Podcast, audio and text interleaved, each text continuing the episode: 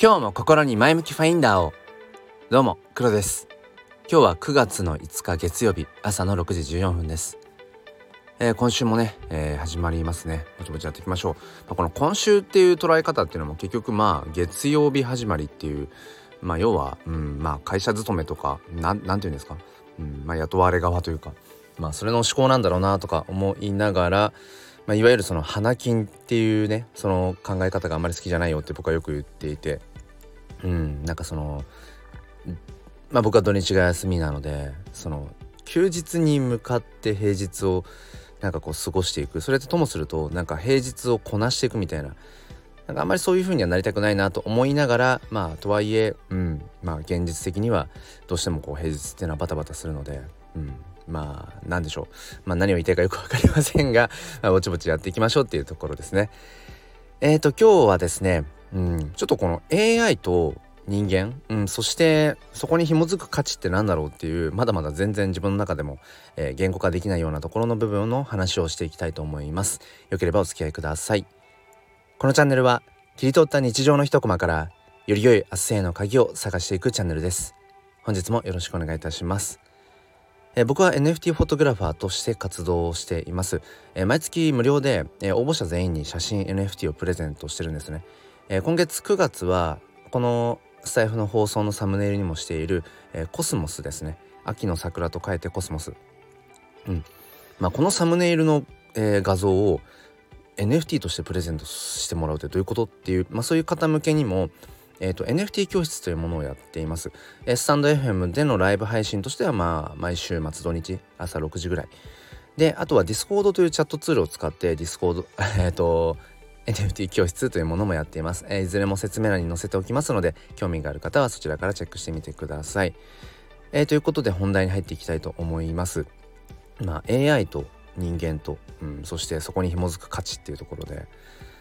まあどこから話していこうかなと思うんですがうんまあここ最近ねその AI アートみたいなものが結構盛り上がっていますよね。うん、 Midjourney とかあとは Stable Diffusion とかねカタカナ多いね カタカナ多いもうなんか朝から喋っててもすぐ思うんですけどカタカナ多いですねこの Web3 とか NFT 界隈まあまあ別に Midjourney とか Stable Diffusion が別に決して、まあ、Web3 だとかあの NFT にね必ず直結するものっていうわけではないけれどもやっぱりその辺に絡んできてますよね。で、えーと、昨日ですかね、えーと、NFT フォトグラファーのマグさんという方がいて、えーまあ、以前もねこのスタンド FM でコラボ収録とかもさせていただいたりとかして、まあ、本当にその何て言うんでしょうねこの日本の、うん、国内におけるその NFT フォト、うん、っていうものにコミットしてる人が本当に少なくて、えー、NFT 教室を一緒にやっているイスムさん、まあ、それもまたねあのその方もスタンド FM のパーソナリティではありますけれども、まあ、イスムさんそしてマグさん、うん、をはじめも本当にうーん限られた人。あとはですね。あの後付けじゃないですけど。あのマサポンさんっていうね。あの NFT フォトグラファーさんが、えー、この方もまたそのスタイフの、ね、パーソナリティでもありますけど。そうそう本当にねあの名前を簡単に挙げられるぐらい、うん、簡単に数えられるぐらいしかまだまだ NFT フォトにコミットしていなくて。その、まあ、マグさんがあのーなんだかな？あのとあるねツイートをリツイ引用リツイートしてたんですよね。でその方のえー、はその方どどんな元のツイートだったかっていうとその AI を用いたその写真風景みたいなものだったんですよね。 Stable Diffusion を使ってたのかな、うん、でそれがもうパッと見本当にその写真ともう同じなんですよね。パッと見た感じ。よく見ると細かいところ見るとまあ、写真じゃないのかもっていう感じはするんですけどもパッと見写真ですね、うん、写真と言われてこう見せられたらなんか信じてしまいそうなうん。っていう感じのところで。でまあめちゃめちゃこう絶景なんですよね。でこういったものが AI で生成できるようになってきたっていうところでまあそれに対してまあその写真っていうものにね、まあ、ある種の自分の、リソースを割いていたりだとか表現方法の一つとしている、まあ、僕らフォトグラファーからするとまあ、ここってどういうふうに向き合っていくものなんだろうななんてことはすごく考えさせられるんですよね。うん、まあとかくその AI がねこう発達していくことで僕ら人間のその仕事ってものが、えーまあ、どんどんなくなっていくであろうってことは言われていて、まあ、AI ができるものだったら AI にやってもらって、まあ、その分その何て言うのかな、まあ、人件費が削減されるんだったらその分また別のところにお金が回せるとか考えることもできるしでも一方でその AI が発達することによってえ仕事がなくなっちゃうの？食いっぱぐれちゃうじゃんっていう悲観的な見方もあるんだけれどもともするとその完全にその僕らのやるべきことが減ってくというよりも AI が代わりにやってくれることによってしかもそれが僕ら人間がやるよりも短い時間でそれを完結させてくれることによって僕ら人間に要は時間という唯一無二の資産が増えるんですよね。ってことは時間が増えるということはできることが増える。うん、でそれっていうのはやっぱりその仕事っていうのは結局うんまあ一から生んでいくみたいなところもあるしじゃあ仕事って何っていうとやっぱり、まあ、誰かのためになるとか誰かの役に立つとかうん、別にそういう大義名分を掲げ,、うん、掲げていなかったとしても、まあ、要はその価値を生むということイコール、まあ、お金を生むということでもあるのでそう。だから必ずしもその AI によって僕らのうん何かこう、うん、場所が奪われてしまうってことではないんだろうなと思っているんですね。ただそのこの AI アートに関して、うん、そうですね。例えばじゃあ Midjourney とか Stable Diffusion で描いたアート。まあそれが写真系であってもイラスト系であっても、まあ、アートを描いたとして、うん、じゃあ本当に僕らはじゃあその何て言うのかなアートを描くうんことがなくなるのか。そういううん場所がなくなってしまうのかっていうとまあ必ずしもそうではないんだろうなと思うし例えばそういう AI に描かせたアートをモチーフにうん新たな作品を生むっていうような人もいるし、まあ、まんまその AI にね、えー、描いてもらったものを使ってその要は、うん、そうですねここ最近だと Web3 のプレイヤーである、えー、パジさんなんかがその AI のね、うん、後を使って999体とかその複数体の、まあ、人間でこう描いていったらやっぱりすごく時間がかかるような部分とかある程度こう労力が必要なところをその AI を使うことによって、えー、簡略化できるとその分その例えば自分がアートを描きたいんだけども絵心がないとかね、うん、なんかその思うようなものが描けないっていう人にとってはその AI アートを活用することによってじゃあその先にある AI アートを使った〇〇をしたいみたいなことがこうすぐに到達できるんですよね。うん、だからすっ飛ばせるっていうのかなそこの過程を。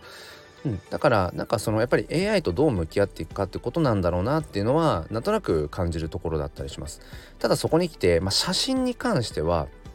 そうですね。もう写真ってそのものですよね。もうその撮った写真、まあ、それを加工するとかありますけど撮ったその写真そのものがもうやっぱりうーん何て言うんでしょうね、えー、価値を帯びてくるところとかがあるのでじゃあ AI が生成したもう本当に映えるようなね、うん、例えば風景写真みたいなアート。うん、ってものを AI が作ってくれたとしてそれを見て僕ら人間がどういう感情になるのかってふと思ったんですけどそのマグさんがねあのリツイート引用リツイートしていたうん写真家さんえっとね横山さんでしたっけ？横田さんでしたっけ？ちょっとごめんなさいちょっと今どっちか分かんなくなっちゃった。うん。まあその方も、まあ、有名な方だと思うんですけどうんまあその写真を見た時にあ確かに美しいなとは思ったんですけど何て言うんですかねまあ底止まりというか、うん、結論から言うとあ、まあ、綺麗だねで終わっちゃう感じでしたかね僕としては。でそれって別にその誰かが撮った写真であれ AI が生成したうん本当にその写真風の本当に写真に限りなく近い、えー、画像であれ僕はなんか一緒なのかなって思ったんですよね。それが誰かが撮った写真であったとしてもうんその写真か否かっていうこと？AI が描いたものとものなのか人間が撮った写真なのかっていうことはさておきうん何て言うのかな。ただただパッと見た時にうんあ美しい例えば風景写真写真もねいろいろありますけどいろんなタイプがあるけど例えば風景写真だとしてもうあわすごいなこの、あのー、美しいなっていう写真を見て一瞬は何か感じたとしても何て言うのかな。やっぱりそこにそれ以上心を動かされない何かがあったりしてじゃあその動かされるものって何かっていうと、うん、例えばそこのじゃあ写真に写真ってそもそも何て言うのかな自分の思い出とか物語とかストーリーみたいなものを僕はその切り取る作業というか切り取る表現が僕は写真だと思うので例えば家族写真とかって別にその何て言うんでしょうね。うん別に誰が撮ってようがうん写りがいいか悪いかとか関係なく家族写真とか友達との写真、うん、仲間との写真ってもうそれだけで価値があるんですよね。そこにストーリーが込められていて。だから写真っていうのはそのストーリーをこう切り取って保存するためのツールでもありでもちろんそのすごい美しいなって思う景色を撮る、えー、ツールでもあるんだけどでもそれって美しい景色を切り取るだけじゃなくてそこの景色に感動した自分のやっぱり心とかも含めて切り取ってると僕は思うんですよねだから表面的なうーんなんかこの綺麗だなっていうような風景だけでは多分心は動きづらくてでもそういう景色を見たりとかそういう写真を見た時に心が動く写真っていうのはやっぱありますよね。それ何なのかっていうとその要はアートとして写真をアートに含めたとしてそのパッと見た時の一枚のそのアートとしてうんその綺麗かどうかとかなんか美しいかどうかだけじゃなくてそこに自分の気持ち自分のストーリーとか思い出とか自分の記憶とかそういったものがいかに重なるかだと思っているのでなんかここに関しては AI が撮ってあ AI が描いていようが人間が撮っていようが本質はまあ多分変わらないんだろうなと思います。うん、ただやっぱその時に、うん、誰がこの写真を撮ったのか人間が撮った写真としてその撮った人が誰なのかそしてそこにどういう物語があるのかっていうのを知っていくことで、うん、きっとよりその写真の価値が生まれるんだろうななんてことを思っているんですね。うん、だから AI がその描いた写真風の写真、うん、写真っぽいアートっていうのは、うん、どこぞの誰が撮ったかわからないけどまあなんかは、うん、映えるなみたいなその要は SNS のタイムラインでこうバーって流れていく写真と僕からしたらそんなに変わらないような位置なんだろうなって、うん、だから僕にとって写真ってやっぱりストーリーなんですよね。で物語であって。で僕は写真は哲学だと思うのでただただアートとしてうーんなんかそうですね。秀逸な、うん、出来栄えかっていうことは、うん、まあなんだろうな。うんそこまでそこまで重要じゃないっていうかそこだけで見てるわけじゃないんだなってことが今ちょっと喋っていてえー、感じました。まあ、この辺はいろんな価値観があると思うので、えー、まあ、今後ね、うん、その僕らええっと、フォトグラファーがコミットしてるその写真っていう界隈だけじゃなくてもいろんなアートという大きなくくりで見た時にその AI が紡ぐ、うん、ものと僕ら人間が紡ぐもの、うん、そこにはどんな違いがあるんだろうかそして、うん、価値って何だろうねっていうところはね今後も多分議論されていくべきとこなんだろうななんてことを思います。まあ、ともあれ AI が発達することによって、まあ、僕ら人間の、うん、やっぱり可処分時間自由に使える時間っていうものが増えるっていうのはそこは疑いの余地はないなと思うのでその時に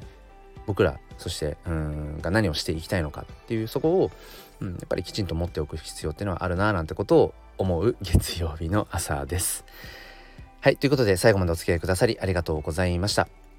えー、前向きファインダーチャンネルではメンバー限定放送というものもやっています。月額500円で、まあ、週に2本以上ぐらいかな、えー、発信しています、えー、通常放送では NFT 関係の話が多いんですけれども、あのメンバー限定放送の方では、まあ、NFT に限らず、まあ、幅広く、えー、いろんな話をしています。興味がある方は冒頭無料で聞けますのでチェックしてみてください。それでは今週も良い週間を。ではまた。